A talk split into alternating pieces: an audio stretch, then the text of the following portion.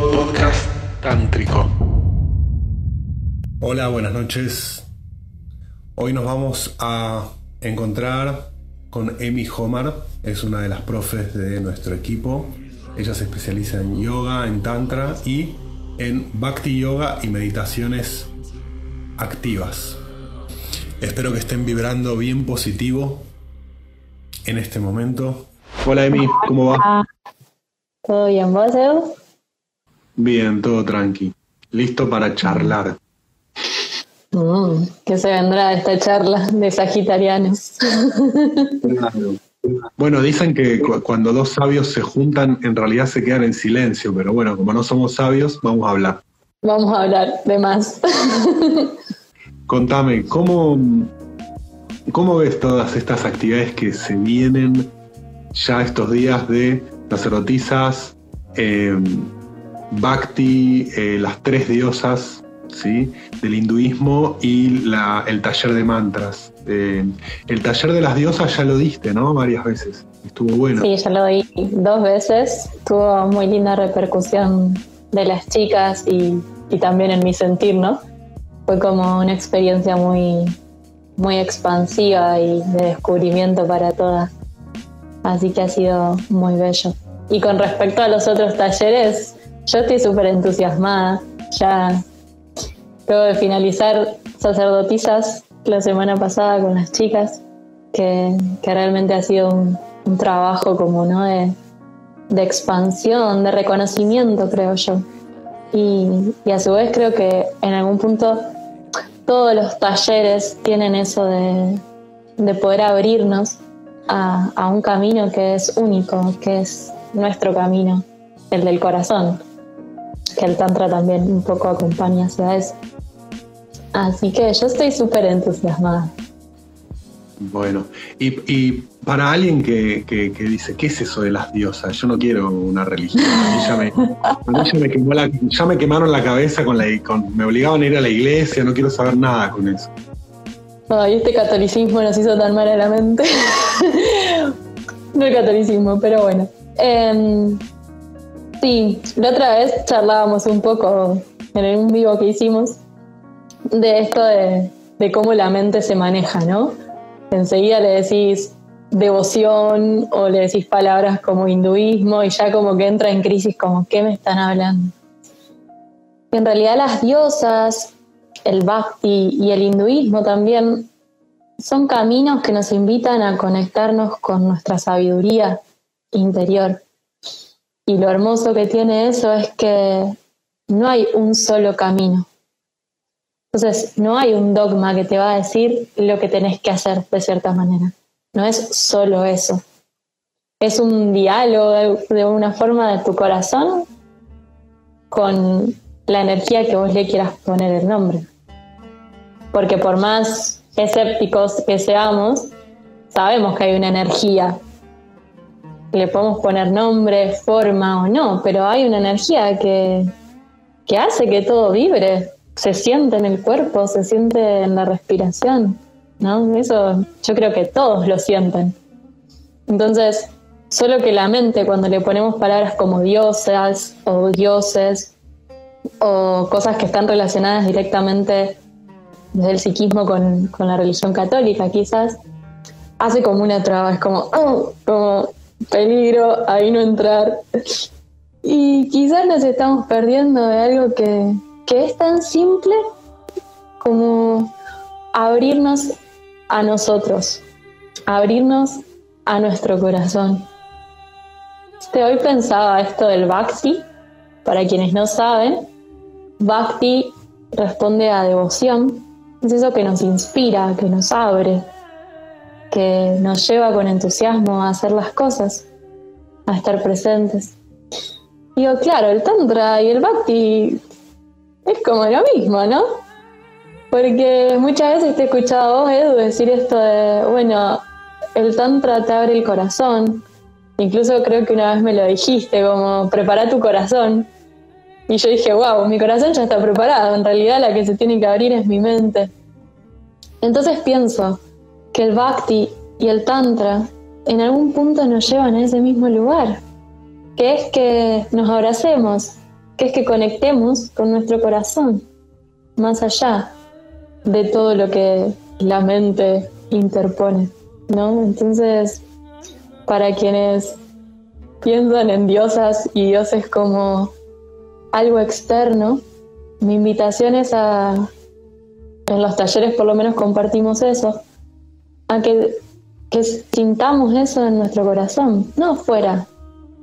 La diosa es como un reflejo, es como si en el espejo veo a Cali y de repente digo, ah, yo soy Cali y tengo todo eso.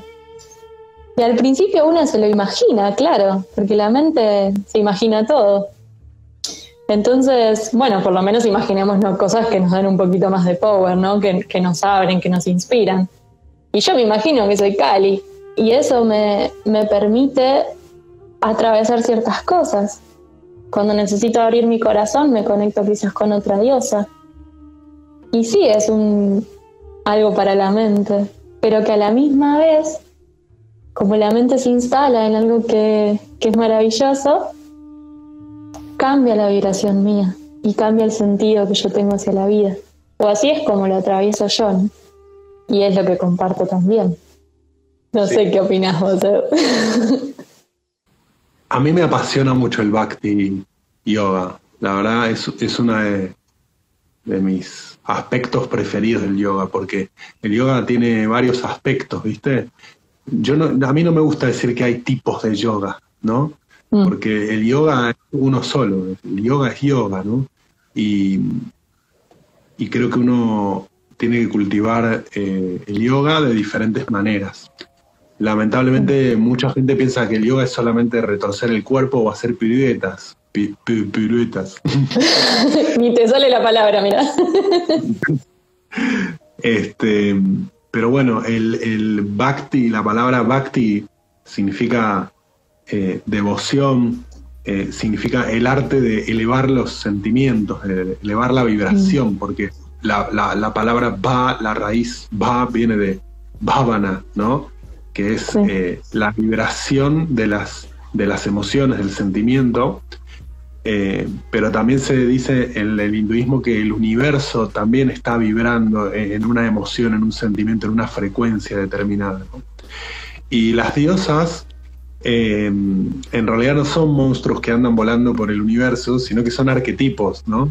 Claro. Y, lo interesante de esta forma de yoga, este, el, Bhakti Yoga, eh, cuando, cuando trabajas con tus Ishtadevatas, es que vos podés de alguna manera canalizar o incorporar cualidades arquetípicas de estas deidades, de estas diosas o, bueno, de estos arquetipos. O sea, podés a, través de ciertas prácticas de yoga, como mantras o visualizaciones, bueno, todo lo que vos vas a explicar, podés tomar eh, superpoderes de diferentes diosas, ¿no? Por ejemplo, más del em, las diosas más feroces o más aireadas que en realidad no es que son una loca de mierda, sino que es una energía de claro, claro. ferocidad no es que está loca, es que es una energía de protección y también está eh, la diosa de las artes y, los conocimientos. Entonces, justo hoy hablaba con, alguien que, la diferencia entre conocimiento y sabiduría cuando la sabiduría es canalizada. La diferencia entre guiana y vigyana. Y entonces vos tenés el conocimiento que podés leer de los libros, información o data que podés incorporar, pero después está la, información que baja, la que canalizás, a la que accedes desde un estado intuitivo, expandiendo tu conciencia. Y esto tiene mucho que ver con el bhakti, porque a veces la gente cree que el bhakti yoga es ser como muy ñoño y prenderle velitas a la, a, fotito, a la fotito de Cali, ¿no? Y ponerle incienso a un altar. Y la verdad es que si bien hay corrientes culturales que, tienen mucho que ver con lo ritualístico. Eh, por ejemplo, yo vengo de tradiciones eh, basadas en el Shaktismo y en la filosofía del Trika, del Shivaísmo tántrico de Cachemira, en el cual la devoción es un acto muy concreto también que se hace con el cuerpo, con la respiración y con mantras y con eh, movimientos energéticos ¿sí? Eh, con el cuerpo y con la mente, con intenciones. Entonces, a mí la verdad es que me, me encanta, me apasiona este, este mundo del bhakti. Sí, cuando te escuchaba pensaba en esto de, del ritual. A mí me gustan los rituales, pero aún así llega un momento que, que el ritual sigue siendo para el afuera y yo puedo hacer un montón de rituales y no sentir nada. Y a veces también se piensa como que el camino del bhakti eh, es un camino que no, como no tiene importancia, porque como la, la información de alguna manera es experiencia.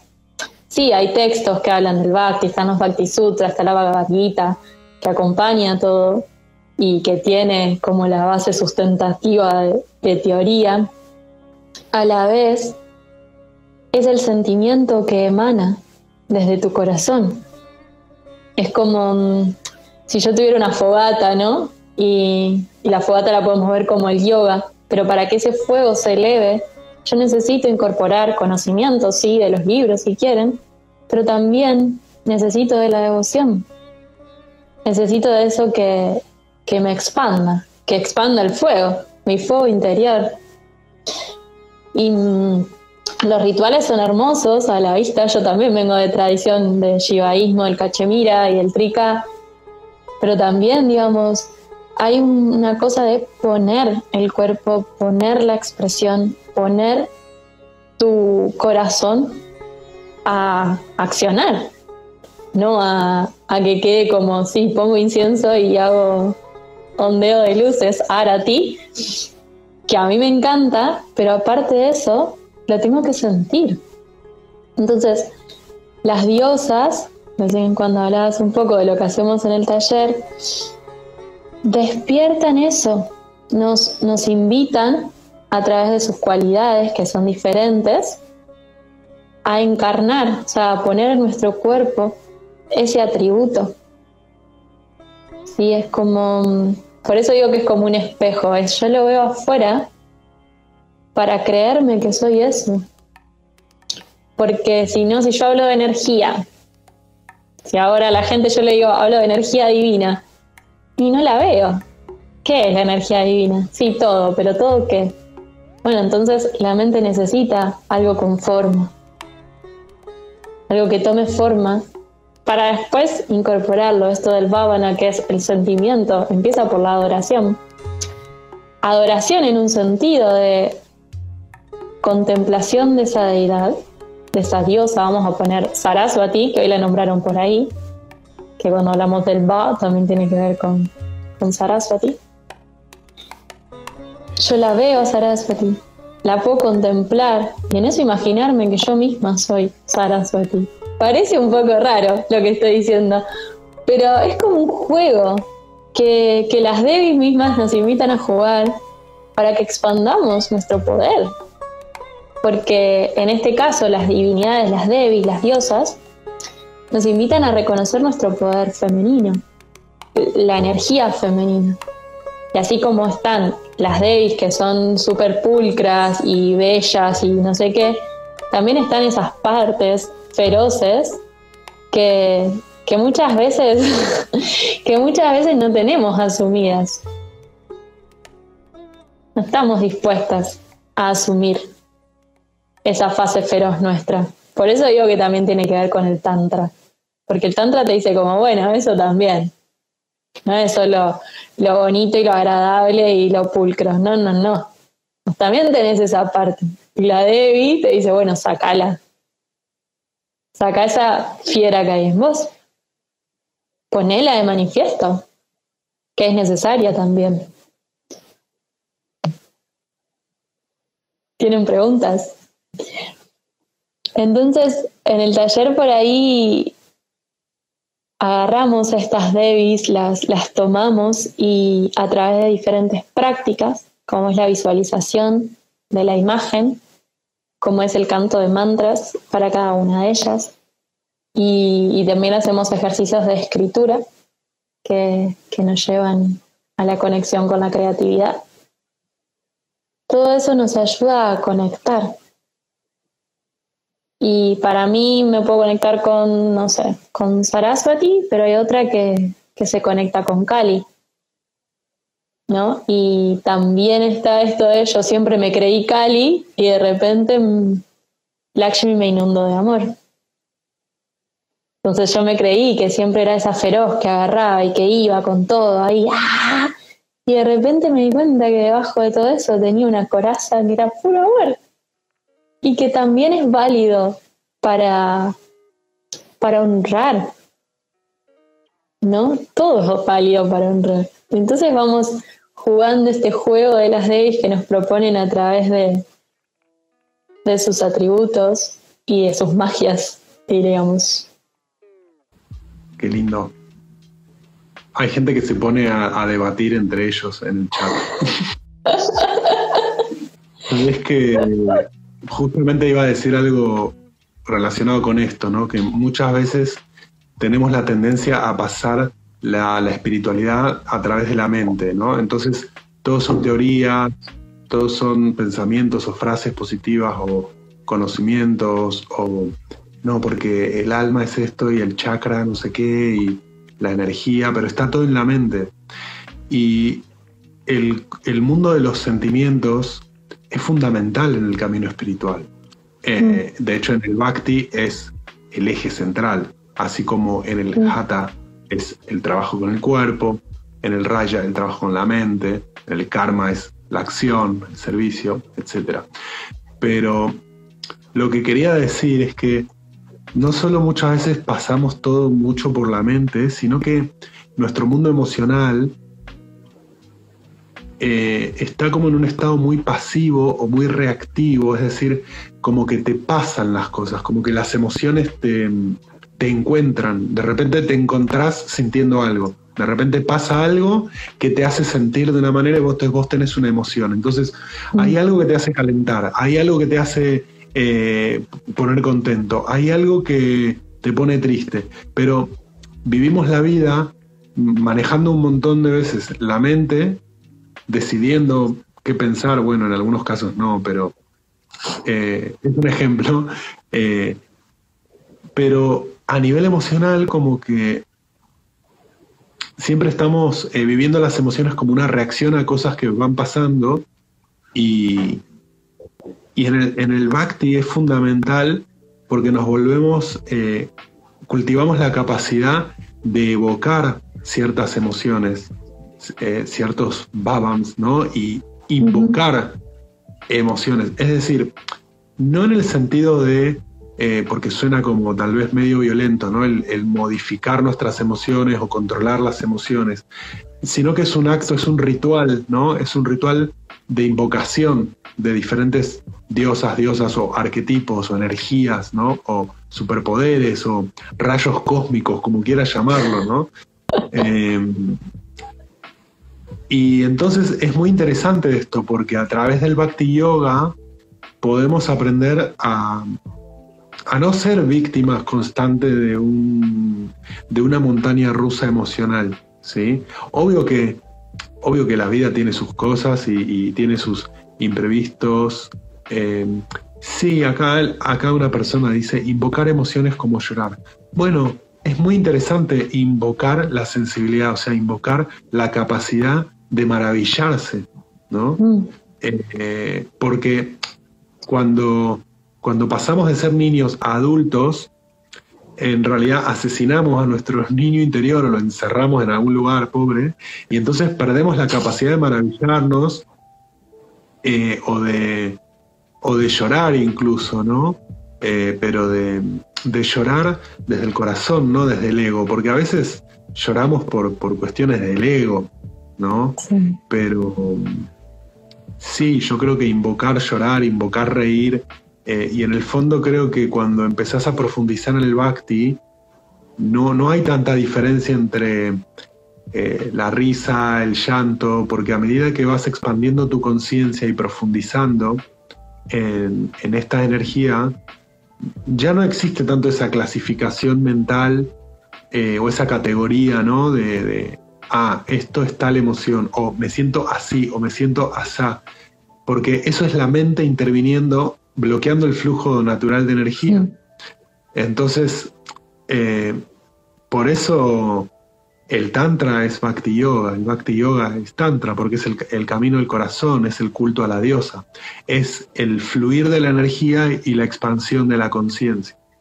Mi maestro Shankara Tilak siempre decía, la devoción sin conocimiento es fanatismo, pero mm. el conocimiento, pero el conocimiento sin devoción es eh, nada, como no sirve para nada. claro, es que es algo rígido, ¿no? Siempre me acuerdo. Hay una historia de Shankaracharya. Shankaracharya es el, como el principal exponente del Vedanta, digamos, retoma el Vedanta, que es una de las tradiciones.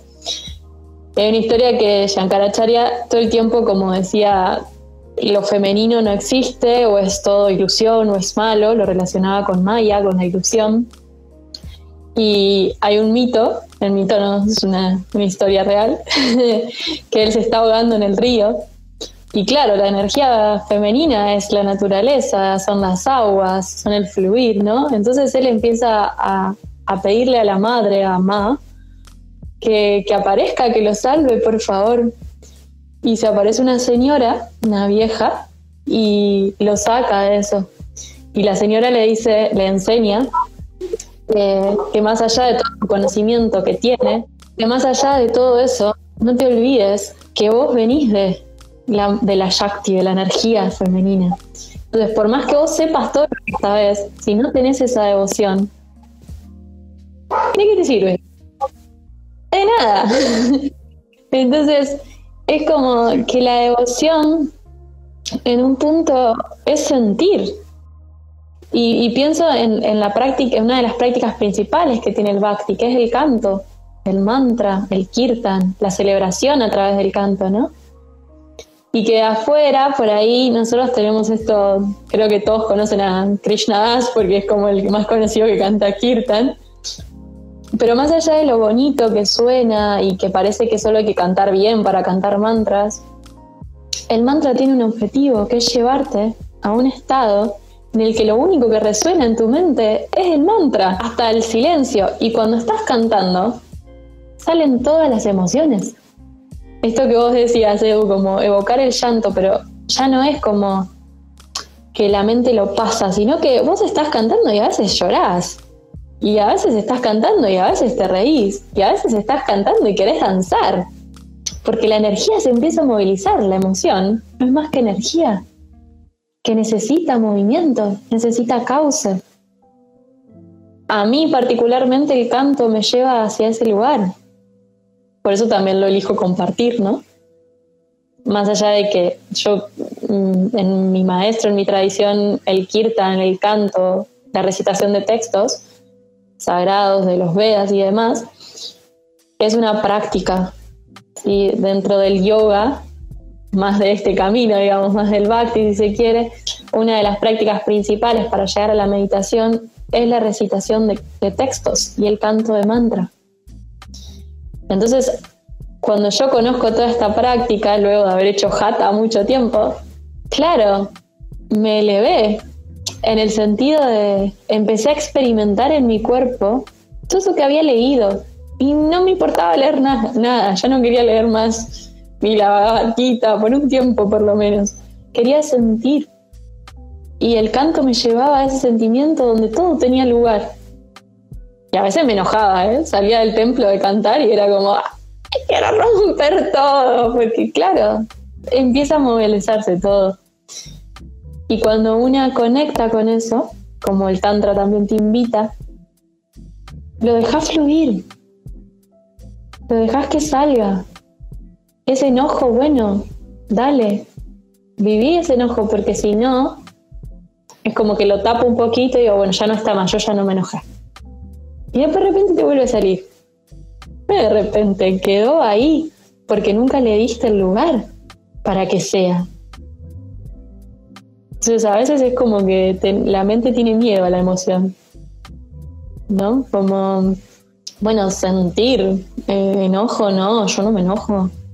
Yo soy, estoy así, estable y confortable, diría Patanjali de la asana, y no me moviliza nada. Dale, por dentro tenés todo eso.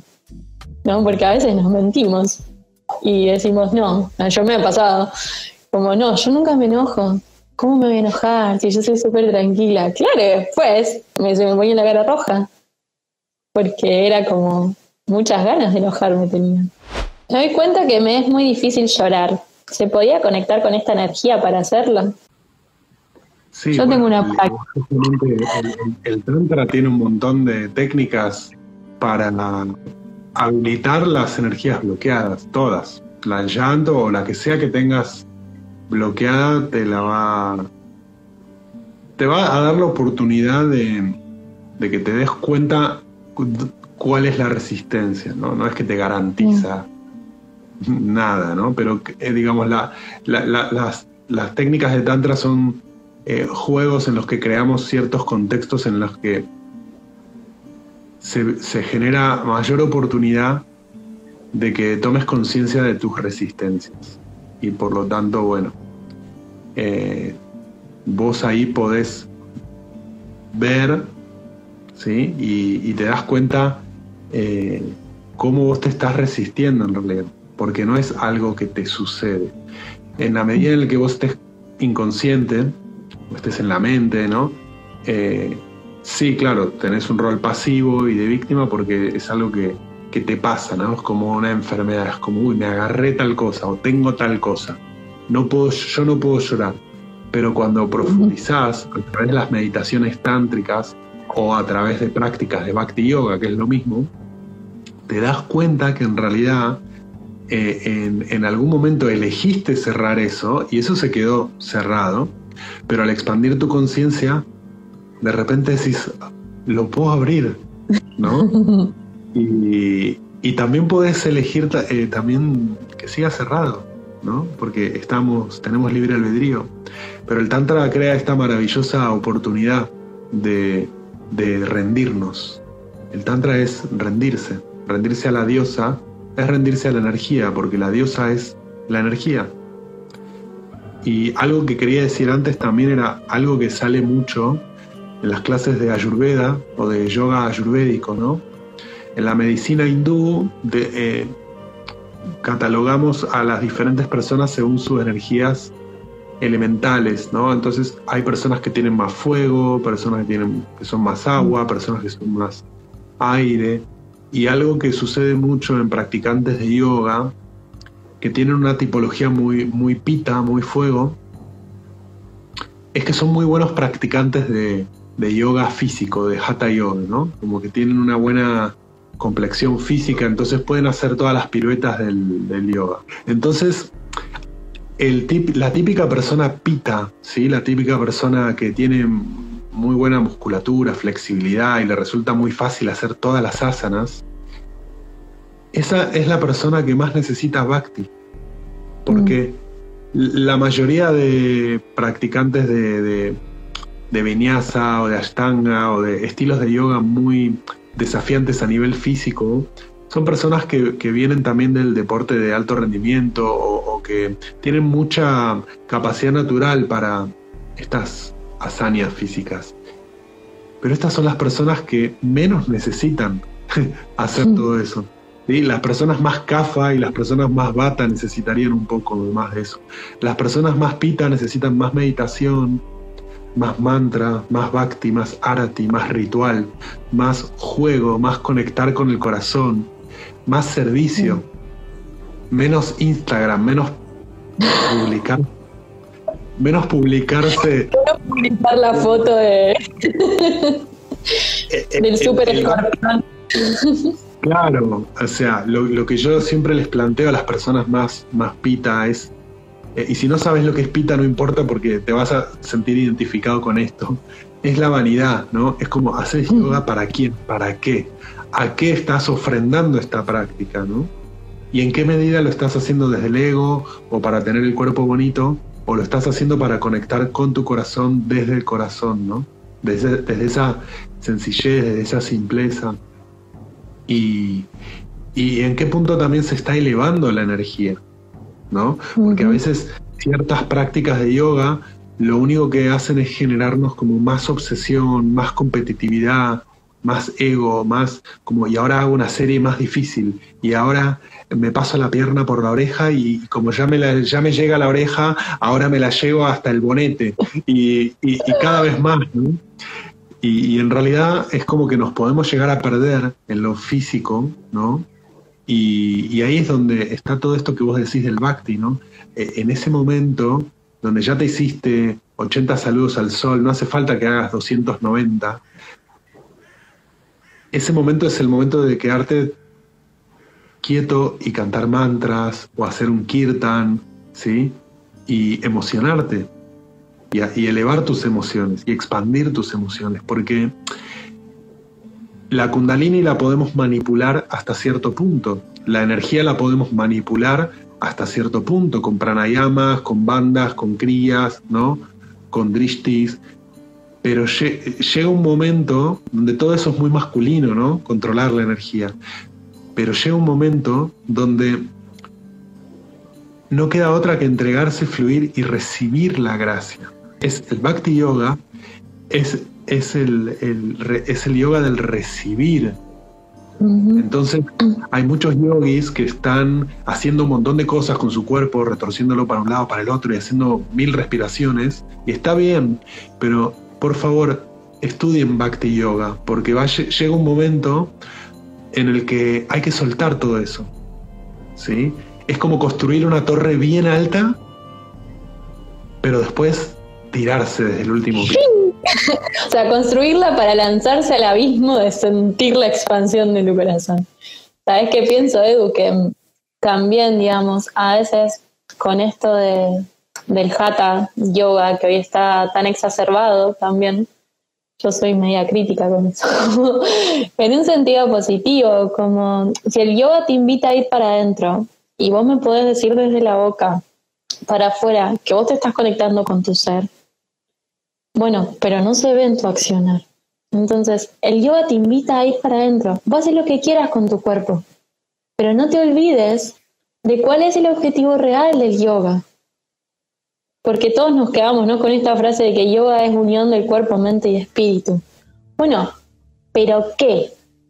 O sea, unir el cuerpo de qué? No es unir la pierna con la cabeza. Es el sentido de la corporalidad del ser humano ¿no? Con, esa mente que está y va a seguir existiendo mientras seamos seres humanos, con el corazón. Y que todo eso vaya en un camino. Y lo que sucede es que a veces nos autoengañamos desde el Hatha Yoga o desde una práctica tan hacia afuera. Porque yo me creo que estoy conectando. Me creo que. Y llega un día que la vida dice, a ver todo lo que vos decís que, y te hace y, ahí te salta lo que tenés adentro, ¿no? Te salta el fuego, pita. Que es que no, que esto tiene que ser perfecto, que todo así, que yo tengo que ser, que. Y claro, cuando te tenés que abrir realmente y no controlás, porque la expansión del Bhakti no se controla. No es algo que, que yo pueda controlar. Cuando uno se entrega, se rinde a abrirse, creo que es el miedo de los más pita, ¿no? bueno, yo me entrego, me rindo, pero rendirme es decir que yo no, que yo no puedo. O sea, rendirse tiene que ver con una sensación de no poder, de imposibilidad, de no sentirme capaz, o el rendirse tiene que ver con abrirse a la expansión, que nada tiene que ver con que yo no puedo. Lo estoy englobando un poquito porque en realidad qué podemos y qué no. Entonces, yo siento, desde mi corazón también, por a veces tengo bastante pita y soy muy perfeccionista, eh, que a mí el Bhakti me, me, invitó a entregarme. Incluso, Edu, yo me acuerdo de la primera pregunta que te hice a vos cuando te conocí sobre el Tantra. Te dije, bueno, todo bien, el Tantra me invita a que yo me entregue y me entregue a la emoción y todo. Pero una vez que pierdo el control, ¿cómo vuelvo? Porque yo tengo miedo de no volver. Y vos me dijiste algo como, bueno, esa es tu mente, siempre vas a volver. Siempre volvemos. Y creo que mm, mientras más nos entregamos, menos hay eso de miedo a no volver. ¿No volver dónde? Si cuando vos te abrías tu corazón ya está en tu casa. No, ayer compartía con unas chicas, les decía que, que estar en el corazón es un reposo, de alguna manera. Un reposo en el sentido de que yo acepto lo que llega, sea enojo, sea, o sea, lo que hay está, porque sé que hay algo que me eleva un poquito más, sé que hay algo que continuamente me invita, que eso es lo que nos sirve la meditación, a recordar que aparte de todo este movimiento, este tsunami de emociones que sucede, siempre hay algo mío, propio, de mi corazón, que sigue igual, que no se modificó. Y que eso lo logro a través de, la entrega y la meditación, porque la meditación no es otra cosa que entrega. ¿No? Si a mí me están pasando un montón de pensamientos y yo me engancho, olvídate.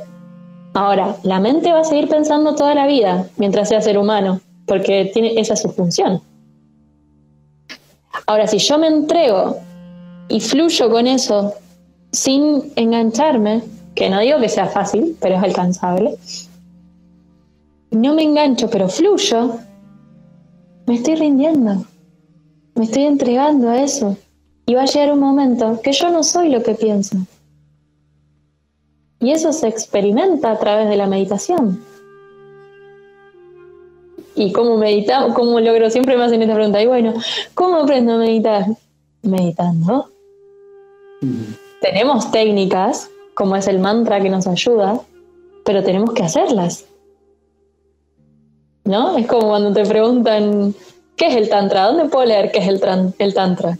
¿Qué libro me recomendás para saber de Tantra? Y yo te recomiendo que hagas meditación dinámica o que experimentes alguna técnica, porque el Tantra es experiencia, ¿no?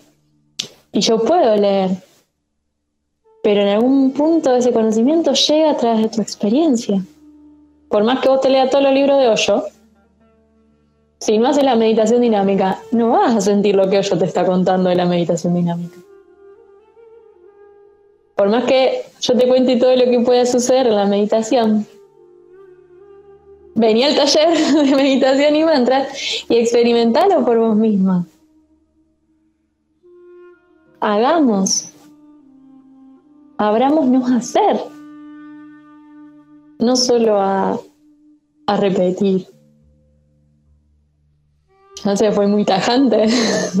Yo pienso así, como hay que hacer, hay que experimentar y hay que sentir.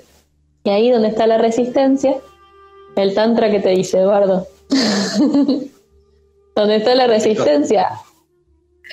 claro. es maravilloso.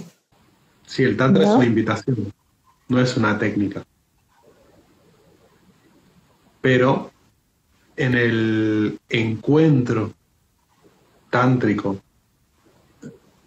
que sucede eh, entre un maestro de tantra y las personas que se sienten atraídas por el tantra o por el mensaje, ¿no? Porque ¿por qué la gente quiere tantra? ¿Qué, qué, es esto del tantra? ¿Viste que yo muchas veces pensé en dejar de usar la palabra tantra porque, bueno, mucha gente eh, lo asocia con orgía, sexo, cualquier cosa. Y dejar libertad a la energía sexual. Sin embargo, es muy poderosa la palabra, ¿sí? Y las profecías antiguas del hinduismo vaticinan que para esta época, para la época de Kali Yuga, la única forma de trabajo espiritual que va a servir es el Tantra. Mm. Entonces, es una palabra que nos resuena, ¿sí? A mucha gente, no a todo el mundo, pero a la gente que se acerca al Tantra, no se acerca, eh, por lo menos la gente que, que, me interesa a mí, no se acerca porque es eh, sexo, eh, ¿no? ellos se van a acercar a, otro tipo de maestros. Pero la gente que se acerca al Tantra es porque le resuena eh, a nivel psíquico la, palabra como un mm. mantra, porque la palabra tantra es un mantra, ya de por sí solo, ¿no? Eh, entonces, eh, el tantra no es una, una no, no, vas a encontrarlo en un libro que diga lo que es o cuáles son las técnicas. Si bien hay escrituras, hay tantras, pero siempre se transmitió de manera viva, porque el Tantra siempre se adapta a, la cultura actual, al individuo, a las personas con las que estás interactuando. Entonces el Tantra siempre está cambiando, siempre se está adaptando, a pesar de que su esencia siempre es la misma. Las técnicas muchas veces se desarrollan en el momento y puede ser en el momento mismo o también en la bueno en las últimas dos décadas, como por ejemplo pasó con lo que vos comentabas, ¿no? Del maestro Hoyo, las meditaciones dinámicas, surgieron como producto del encuentro entre la cultura occidental y la cultura oriental.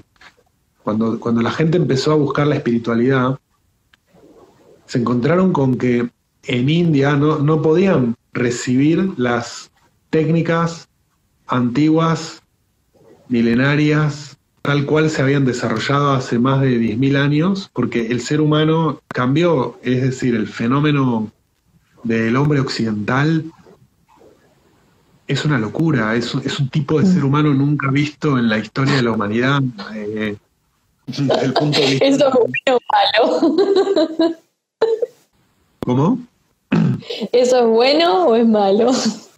es único, o sea, porque para el Tantra no hay bueno o malo, sino que eh, hay em, como hay, hay, naturaleza, ¿sí? Y hay naturaleza y hay condicionamiento, ¿sí? Condicionamiento cultural. Entonces, el condicionamiento cultural, bueno, no es que sea malo, pero no permite brillar, ¿sí? Tu esencia por completo, porque hay un montón de programación condicionando el flujo natural de la energía. Hay un montón de mente ahí programada de religiones que te dijeron lo que está bien y lo que está mal, y lo que tenés que hacer, lo que no tenés que hacer. Y cuando todas estas personas quisieron ir a India y aplicar meditación, yoga, no, no era posible porque sus mentes no estaban preparadas porque el ser humano actual es un fenómeno único en la historia del ser humano, por todo lo que hemos vivido, ¿no? Desde la expansión agrícola y la era colonial, feudal, industrial, los 2000 años de Iglesia Católica, de Inquisición, el ser humano actual tiene una mente totalmente trastornada. Entonces, no, mm. puede, no puede estar en aquí ahora. Ah, está totalmente encapsulada en el hemisferio izquierdo, en el hemisferio racional, ¿sí? Y hemos perdido, se nos ha coartado la conexión con la intuición, con el que es el corazón, el cuerpo, ¿sí? Porque nos han vuelto como robots para que seamos productivos para el sistema. Entonces, aplicar técnicas de meditación ortodoxas, tradicionales, de quedarse quieto, le vuelve loco a la gente, porque eh, no estamos preparados para eso. Entonces, los maestros tántricos diseñaron una serie de mm, dispositivos, técnicas, para primero liberar, ¿sí? Y, darnos la posibilidad de, poner de manifiesto todos los condicionamientos que traemos a nivel de niño interior, a nivel sexual, a nivel de vínculo con nuestros padres, ¿no? A nivel del vínculo con nuestro propio cuerpo, a nivel del el vínculo que tenemos con la muerte, ¿no? Que es otra de las cosas que se nos ha trastocado. Es decir, todos los tabúes que llevamos la civilización occidental son como hechizos ¿sí? de magia negra que nos han hecho a nivel astral, psíquico, a través de muchas generaciones eh, y que tienen mucho impacto ¿no? en, todos los que estamos acá.